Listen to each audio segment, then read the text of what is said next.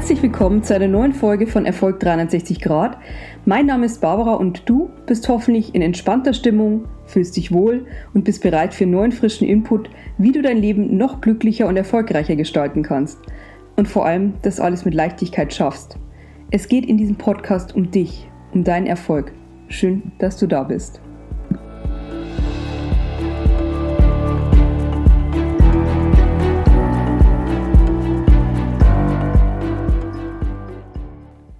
Wie schön, mal wieder hier am Mikrofon zu sitzen und mit dir zu sprechen.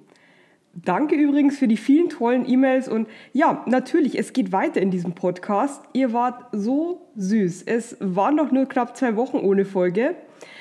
Jetzt ist sozusagen wieder der erneute Startschuss da und ja, in den letzten Tagen, aber das zur Erklärung, war einiges zu tun mit meiner Firma und mein Mann und ich nutzen die aktuelle Lage, um nach Immobilien Ausschau zu halten. Umso schöner, dass ich heute endlich wieder Zeit für dich habe. Genau. Die Folge heute hat ein Thema, das mich gerade in den letzten Tagen immer wieder extrem beschäftigt hat. Viele Menschen haben Angst, ganz viele Freunde erzählen einem von wirtschaftlichen Verlusten und es ist eine starke Unsicherheit in der Luft. Mein Ziel in diesem Kontext mit dieser Folge ist es, dir wieder Zuversicht zu geben und dich zu einem Mindset zu bewegen oder einzuladen, das dich stärkt, das dir mögliche Ängste vor der Zukunft nimmt und dich Chancen erkennen lässt und dass du ähm, aktuelle Rückschläge nicht nur gelassen hinnimmst, sondern das auch als etwas siehst, das jetzt vielleicht ein wenig schmerzt, aber lang bis mittelfristig eine ganz, ganz positive Wirkung in deinem Leben entfalten wird. Corona macht unsere Zeiten besonders, denn was ganz neu ist an den Ängsten in Deutschland, das sind die massenweisen Existenzängste. Und ja, das ist absolut verständlich, weil eben so ein gewaltiger Wandel in der Wirtschaft vonstatten geht. Die Geschäftswelt digitalisiert sich in einem Ausmaß, wie, ja, wie selbst optimistische Prognosen es nicht hätten für möglich gehalten. Währenddessen findet bei anderen Branchen ein regelrechter Erdrutsch statt. Wie du weißt, ich bin ja Historikerin und Veränderungen, teils innerhalb kürzester Zeit, die hat es schon immer in der Geschichte gegeben. Es war auch wie heute, die Menschen hatten Angst, ganz klar, und sie mussten sich anstrengen, um die Umstellung zu schaffen und viele konnten sie dann auch für sich nutzen. Die Automobilindustrie etwa leidet extrem stark unter der Krise. Dazu kommt noch, dass es vielen Automobilkonzernen auch die letzten ein, zwei Jahre schon schlecht ging, eben weil sie die Zeichen der Zeit, den Prozess des Umbruchs übersehen haben. Es hängen viele Arbeitsplätze daran aber, und hier wird es interessant, bevor das Automobil in die Massenproduktion ging, war Hufschmied ein extrem häufiger und gefragter Beruf. Als Henry Ford das T-Modell entwickelte und damit Autos den breiten Markt eroberten, bedeutete das für viele Hufschmiede und ihre Familien einen drastischen Geschäftsrückgang bis hin zur völligen beruflichen Neuorientierung. Und ja, es entstanden neue Arbeitsplätze, nämlich in der Automobilindustrie. Oder denke an den Computer, der viele Bürokräfte erst einmal von einem Großteil ihrer Tätigkeiten befreite und den Zeitaufwand für Arbeitsschritte dramatisch senkte. Aber auch sie fanden einen neuen Bereich, in dem sie wirken können. Und ja, wie sonst erreichen wir Deutschen seit Jahren nahezu Vollbeschäftigung. Eine Zeit des Umbruchs wird von den meisten Involvierten als Problem empfunden. Und Probleme mögen wir nicht, sie erzeugen Druck, aber gleichzeitig führt Druck dazu, dass wir ins Handeln kommen, neue Lösungen finden. Lass mich ein letztes Mal aus meinem äh, historischen Nähkästchen plaudern, dann gehen wir wieder in die Gegenwart. Wenn jemand sagt, dass wir eine Krise haben, dann ist das etwas durch und durch Positives. Denn Krisis kommt aus dem Altgriechischen von der Wortbedeutung her und heißt so viel wie Zuspitzung. Und das Erreichen des äußersten Punktes hat auch schon die Wendung in sich. Ist eine Krise vorhanden, steht die Entscheidung an, die Anspannung sinkt innerhalb kürzester Zeit. In der Medizin wird als Krise ein abfallendes Fieber bezeichnet. Ein solcher Fieberrückgang ist eine hohe Belastung für den Organismus und muss überwacht werden. Er stellt jedoch im Krankheitsverlauf einen Wendepunkt dar und beim Überstehen kann der Körper schnell wieder gesunden.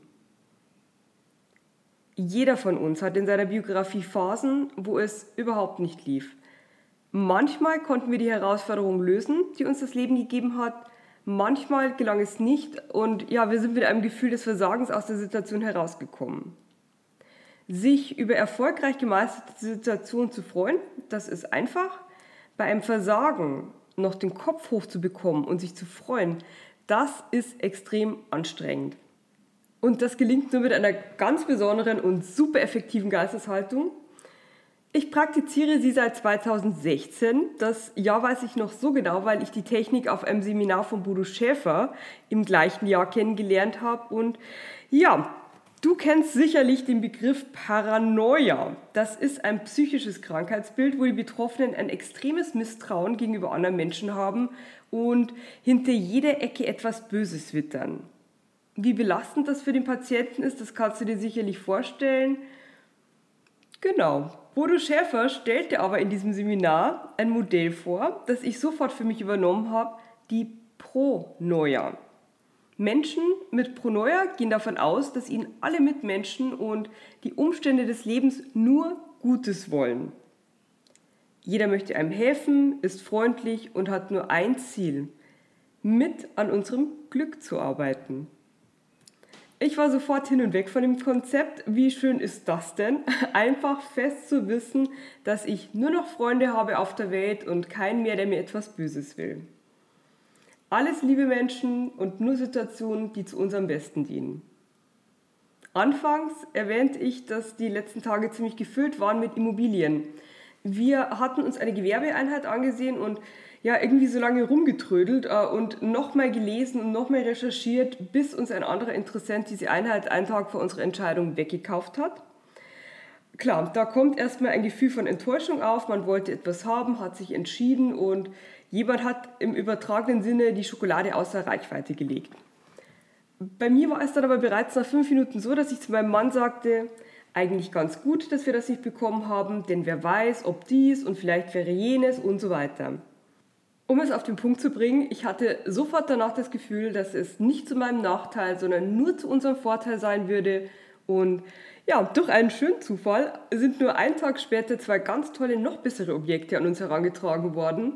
Eines davon haben wir schon fest reserviert, das zweite prüfen wir noch und ich bin überglücklich, dass wir uns neu orientieren mussten oder ja, eigentlich, durften. Wenn wir uns um etwas bemühen und es nicht mit einem Gefühl von Leichtigkeit klappt, dann habe ich immer folgenden Merksatz im Kopf.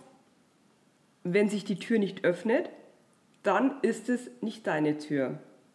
Merk dir diesen Satz gut, der wird dir über so manche Frustration hinweghelfen und ja, du wirst übrigens auch nie wieder Liebeskummer haben. Also ich wiederhole den Satz nochmal. Wenn sich die Tür nicht öffnet, dann ist es nicht deine Tür. So, und nun mache ich etwas ganz Fantastisches. Ich ballere dich zum Ende dieser Folge noch ein wenig mit Fakten zu, die beweisen, dass unsere Welt immer besser wird. Und es wird dir danach glänzend gehen. Ich fange mal an. Erstens, die Kindersterblichkeit ist von 1800 bis 2000 von 44 Prozent, also fast die Hälfte aller Kinder sind noch als geborenen Babys sind noch als Kinder gestorben, auf 4 Prozent gesunken.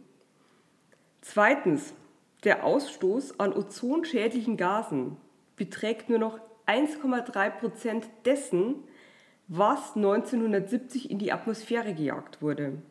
1,3 Prozent dessen, was 1970 in die Atmosphäre ging. Dritter Punkt. 1980 hatten nur 58 Prozent der Menschen Zugang zu einer kontrollierten und geschützten Wasserquelle.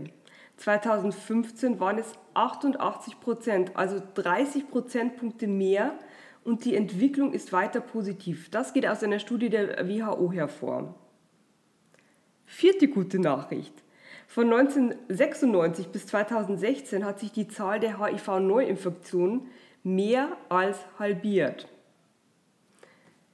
Fünfter Punkt, waren es 1980 noch 363 Tonnen Öl, die jährlich von Tankern ins Meer flossen, sind es heute noch sechs, also weniger als ein Prozent der damaligen Menge.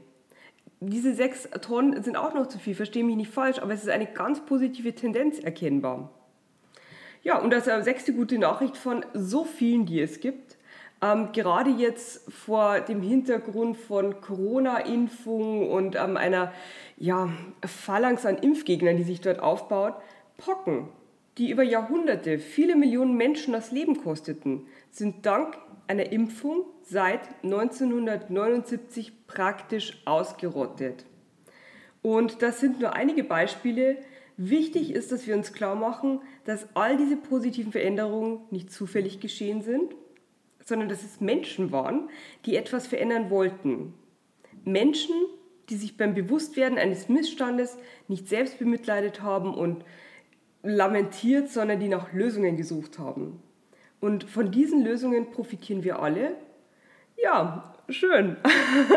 Ich hoffe, dass ich dir mit dieser Folge etwas Gutes getan habe. Wenn du noch Anregungen oder Fragen hast, dann schreib mir gerne. Diese Tür wird sich definitiv immer für dich öffnen. Ich freue mich schon auf dein Feedback. Abonnier diesen Kanal, damit du die neuen Folgen gleich mitbekommst und hab einen schönen Tag. Fühl dich umarmt, auch zu Corona-Zeiten. Deine Barbara.